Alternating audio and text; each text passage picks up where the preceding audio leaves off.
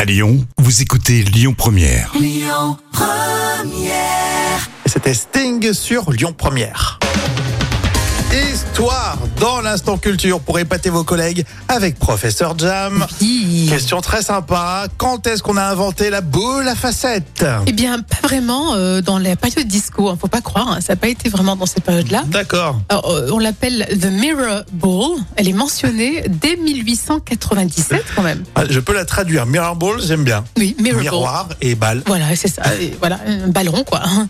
Et euh, du coup, ça a été mentionné dans The Electrical Worker, qui est une publication euh, d'un syndicat d'électriciens de- du Massachusetts. Et le premier brevet connu date de 1917.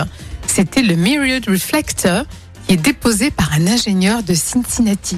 Et après, on envoie de ces boules à facettes euh, au cinéma. Et oui, on retrouve la boule à facettes ensuite en Allemagne euh, en 1927 dans le film Berlin, symphonie d'une grande ville de Walter euh, Grüttmann.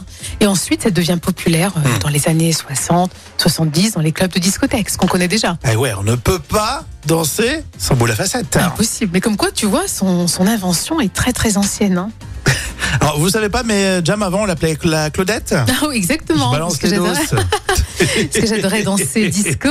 Bon, bah, c'est sympa. Alors, euh, voilà, ça date, hein, finalement. C'est pas du tout des années 60-70. Non, pas du tout. C'est beaucoup plus ancien. Mais on adore, on adore. On continue avec Santana. Et puis, euh, tout à l'heure, les moments cultes de la télé avec euh, Raphaël Mesrahi quand il faisait des interviews totalement improbables. Mais c'est drôle à réécouter, je vous le garantis. Restez avec nous sur Lyon Première. Écoutez votre radio Lyon Première en direct sur l'application Lyon Première, lyonpremière.fr et bien sûr à Lyon sur 90.2 FM et en DAB+.